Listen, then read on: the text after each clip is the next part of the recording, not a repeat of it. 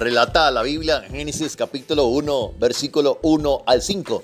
En el principio creó Dios los cielos y la tierra, y la tierra estaba desordenada y vacía, y las tinieblas estaban sobre la faz del abismo, y el Espíritu de Dios se movía sobre la faz de las aguas. Y dijo Dios, sea la luz, y fue la luz, y vio Dios que la luz era buena, y separó Dios la luz de las tinieblas, y llamó Dios a la luz día, y a las tinieblas llamó noche, y fue la tarde y la mañana un día. Notemos que cuando Dios creó los cielos y la tierra, todo fue creado por los dichos de su boca, es decir, su palabra, y dijo Dios, sea la luz, y fue la luz. Como podemos ver en todo el relato de la creación detallado en el libro de Génesis, todo lo que Dios creó, primero lo dijo y el salmista lo confirma más adelante cuando escribió diciendo que por la palabra de Dios fueron hechos los cielos y la tierra.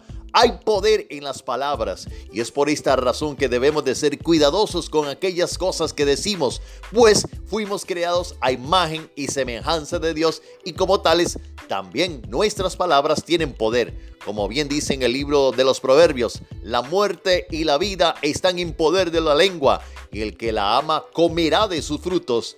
Así que la próxima vez que vayas a proferir alguna palabra ociosa, piénsalo dos veces Refrena tu lengua de hablar el mal, pues también dice la palabra que la lengua es un modo de maldad y que contamina todo nuestro cuerpo.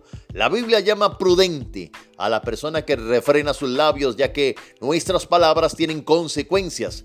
Cosechamos lo que sembramos. ¿Por qué no plantamos palabras que edifiquen nuestra vida y la vida de las personas que nos rodean?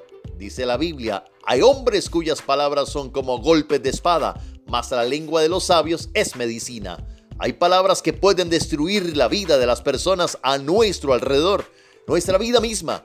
¿Por qué decirlas entonces? Mejor callar y si vas a decir algo, que sea de bendición para que tus palabras sean como medicina para la persona que las escucha.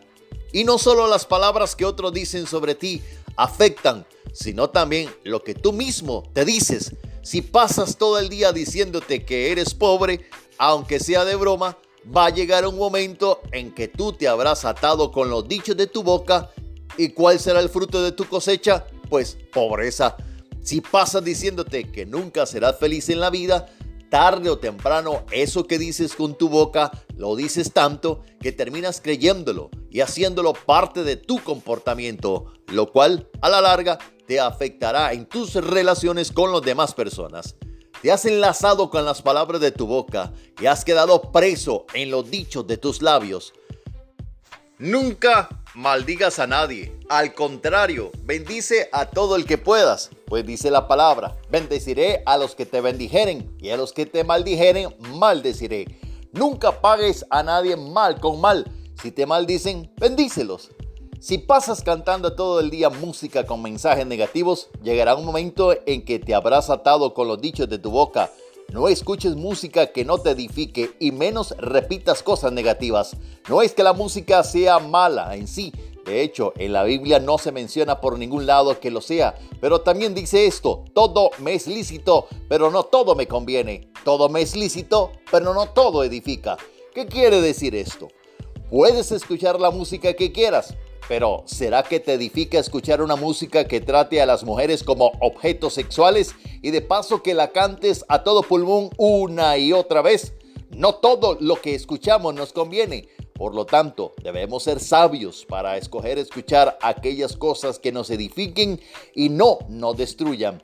Si a un niño pasa diciéndole que es un bruto porque no puede hacer la tarea o porque le cuesta aprender, tarde o temprano ese niño terminará siendo un bruto. Mejor dile que es un niño inteligente, edifícalo, no lo destruyas.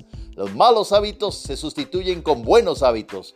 Porque en vez de hacer caso a esas palabras ociosas que nos dijeron o que nos dijimos nosotros mismos, ¿por qué no escuchamos lo que Dios nos dice? Que fuimos escogidos según nos escogió en Él antes de la fundación del mundo, para que fuésemos santos y sin mancha delante de Él que nos ama, porque de tal manera amó Dios al mundo que ha dado su único Hijo, para que todo aquel que en Él cree no se pierda, mas tenga vida eterna. Y así puedo seguir enumerando todas las cosas que Dios dice de nosotros. Por lo tanto, Sustituyamos esas palabras de maldición que hemos escuchado y que nosotros mismos hemos dicho por las palabras amorosas de un Dios que nos ama y que también dijo, porque yo sé los planes que tengo para vosotros, declara el Señor, planes de bienestar y no de calamidad para darnos un futuro y una esperanza. Y como su palabra es fiel y verdadera, también nos dice acerca de sus promesas, así será mi palabra que sale de mi boca, no volverá a mí vacía,